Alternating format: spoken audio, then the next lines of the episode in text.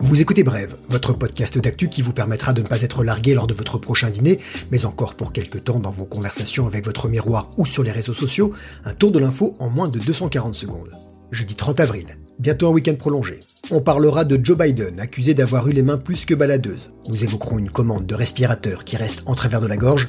Vous verrez que pour garder la santé, comme on ne peut pas trop prendre l'air, rien ne vaut une bonne partie de jambes en l'air. Et pour terminer, avant le réconfort, l'effort. Connaissez-vous La Fédé des sports confinés by la fourmi et le roi Tremblot Now to developments in a story involving a sexual assault allegation against Joe Biden. Joe Biden, Crazy Bernie ou encore Sleepy Joe pour Donald Trump serait aussi Horny Senator, le sénateur libidineux, et encore je suis gentil, celui qui, sauf accident, représentera les démocrates dans la course à la Maison Blanche, est accusé d'agression sexuelle. Elle s'appelle Tara Reid. En 93, elle avait à peine 30 ans, Biden lui la petite cinquantaine, elle assistante, lui sénateur du Delaware. Un jour, dans un couloir du Congrès, il l'aurait embrassée contre son gré et aurait eu des gestes déplacés. Choquée, Tara Reid a prévenu sa mère mais n'a pas porté plainte, préférant alerter sa hiérarchie qui n'aurait pas réagi.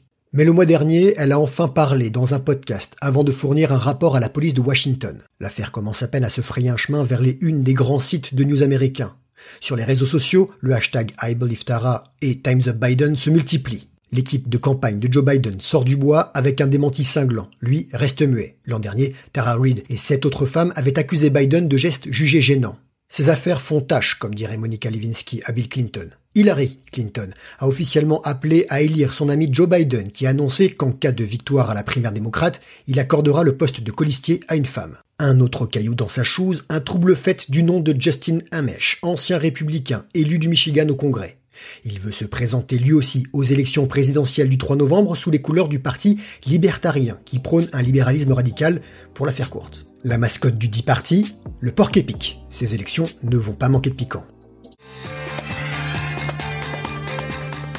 Des respirateurs médicaux achetés par l'État qui seraient inadaptés pour la lutte contre le Covid-19. En grande pompe, Air Liquide s'est associé mi-mars à PSA, Valeo et Schneider Electric pour produire le plus rapidement possible 10 000 respirateurs artificiels. 8500 d'entre eux ne seraient pas utilisables en salle de réanimation, voire même dangereux pour les personnes en détresse respiratoire aiguë, selon des professionnels hospitaliers. C'est ce que révèlent des journalistes de Radio France et du magazine Le Point. Le modèle est baptisé Osiris, dieu égyptien des morts mais qui redonne la vie, pas mal pour ventiler les malades. Sauf que ce respirateur utilisé dans les ambulances depuis la fin des années 90 n'est tout simplement pas assez puissant pour soulager les patients Covid+.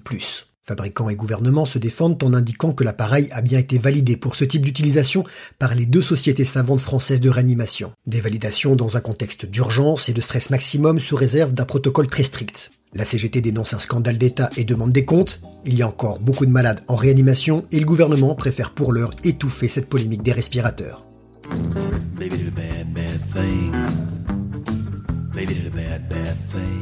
Nous sommes en guerre. Pensons à l'amour, à faire l'amour. Un petit câlin, ça fait du bien. Pendant le confinement, ça détend. Et ça occupe le temps, oui, parce que Netflix toute la journée, à la longue, c'est barbant. Bonne nouvelle, une à deux relations sexuelles par semaine renforce le système immunitaire. C'est scientifique. Une étude menée par une université de Pennsylvanie montre que ça augmente le taux d'immunoglobuline A, des anticorps qui protègent l'organisme contre les bactéries et virus, et donc le coronavirus.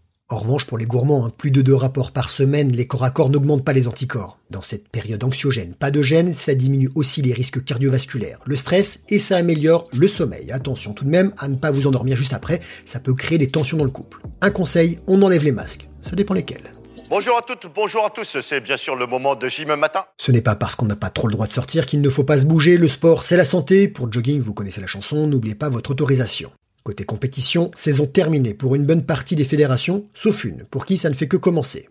La très sérieuse Fédération française des sports confinés, imaginée par les agences La Fourmi et Le Roi Tremblot. Sa devise, moins haut, moins vite, mais tout aussi fort. Allez voir sur Insta. At FF Sport Confine. Sport et confine au pluriel. Toutes les disciplines sont expliquées. Basketball, corridor football, altéro kids, golf indoor, saute canap ou encore poêle pong. De quoi vous dépenser et vous surpasser dans votre salon, on vous demande une seule chose, évitez de vous blesser, les hôpitaux sont déjà bien encombrés. Voilà, c'est terminé pour aujourd'hui. Merci de nous écouter. Pas de bref demain, 1er mai, c'est la fête du travail pendant laquelle on ne travaille pas, quoi qu'un peu. On vous prépare un bref sport pour samedi avec Jonathan Laubert, champion de voile olympique. Pour l'actu, ce sera lundi, 18h. Suivez-nous sur les réseaux sociaux, parlez-en autour de vous, car l'info, ça se partage.